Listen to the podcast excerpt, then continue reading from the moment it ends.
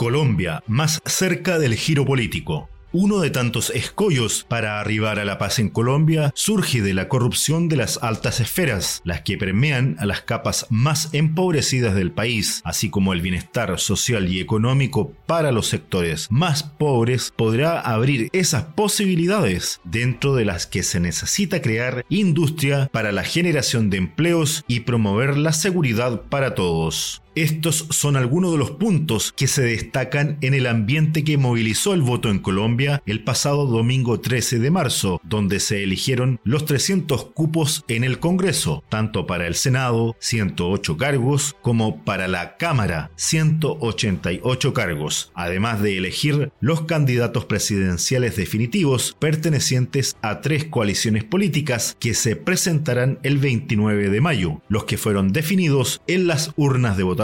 que han designado a Gustavo Petro, favorito para la presidencia, de Pacto Histórico, Sergio Fajardo, centrista, de la coalición Centro Esperanza, y Federico Gutiérrez, de Equipo por Colombia, perteneciente a la derecha. De acuerdo a la Registraduría Nacional del Estado Civil de Colombia, institución organizadora de las votaciones, Gustavo Petro, de la coalición Pacto Histórico, obtuvo 4,5 millones de votos. Federico Gutiérrez, coalición Equipo por Colombia, con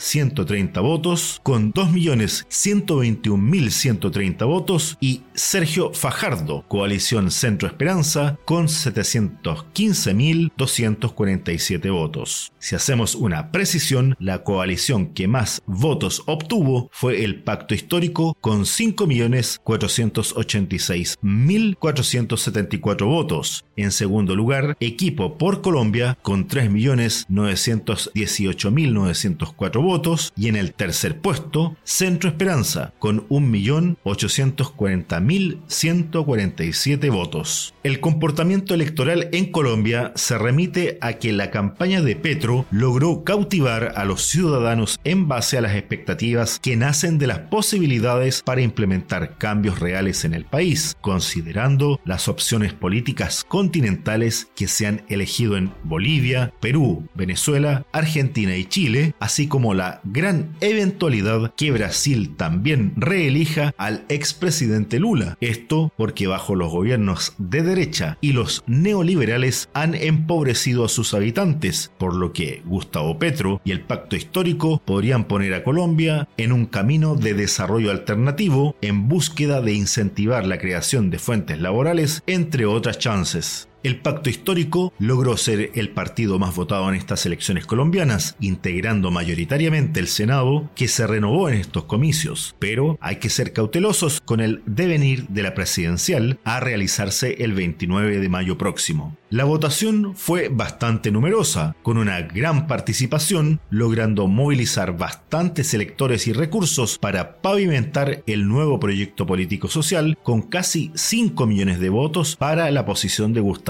Petro, quien posee todas las ventajas para ser el sucesor de Iván Duque. El candidato derechista del equipo por Colombia, favorito del Uribismo, sector vinculado a la articulación de los falsos positivos, tuvo una votación no despreciable, lo que le permite llegar a la votación en una posición no adversa de cara a la primera vuelta, pero no cuenta con la ventaja si es que pretende los votos del centro político, que tampoco se consolidó verdaderamente si se analizan los resultados, por ejemplo, en las parlamentarias pero el 29 de mayo será solo la antesala para dar paso a una segunda vuelta, ya que las definiciones no están consolidadas y los votos no tan claros para que desde el centro se trasladen a la izquierda o pasen todos a la derecha, ya que es un pendiente, aunque sí hay más posibilidades que del centro pasen en mayor porcentaje al progresismo de Petro, y esto por el momento político y social que vive Colombia pero todo dependerá de las alianzas para la presidencial y la primera vuelta.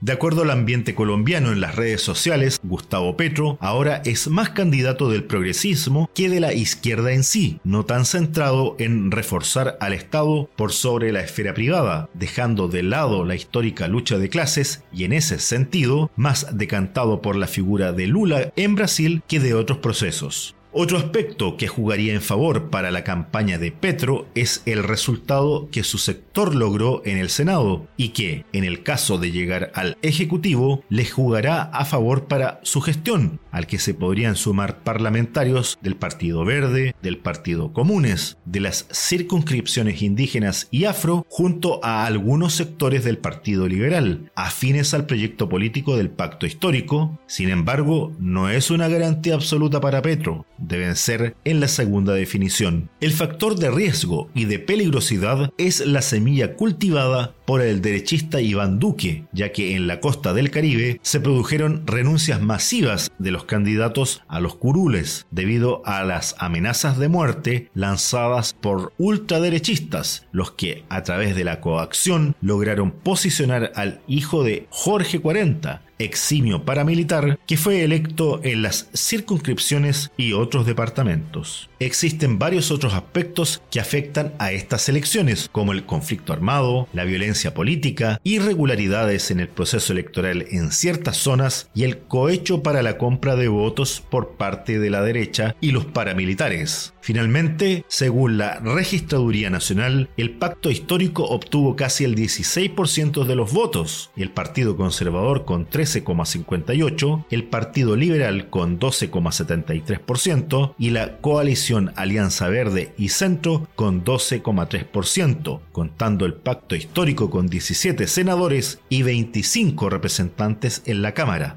debiendo enfrentar un panorama en el que casi el 30% de los ciudadanos están indecisos. Así, el senador y ex guerrillero Petro fue ungido como candidato presidencial con una gran votación por el pacto histórico, siendo el favorito para el 29 de mayo. Por primera vez, su sector tiene reales posibilidades en el Ejecutivo, lo que es catapultado por la crisis social y política que vive el país tras las históricas manifestaciones que vivió Colombia, similares a las de Chile, que terminaron con un importante giro político, lo que también se podría replicar en el caso colombiano, con Gustavo Petro como presidente del país a sus 61 años de edad. Si se produce el cambio en Colombia, las nuevas autoridades podrán aplicar un trato distinto a la corrupción, así como empezar a poner fin al militarismo extremo que ha desangrado a la sociedad, debiendo hacerse cargo de los grupos paramilitares de ultraderecha vinculados al narcotráfico, ya que la desmovilización y el fin de las Fuerzas Armadas Revolucionarias de Colombia, FARC, se suponía también eran la conclusión del narcotráfico. Sin embargo, ha continuado operando en el país, despejando las dudas de quienes estaban detrás de este tipo de organizaciones criminales, que no son otros que la ultraderecha y los paramilitares, quienes siguen lucrando con esta lacra social y engordando sus billeteras, las mismas a las que echaron mano para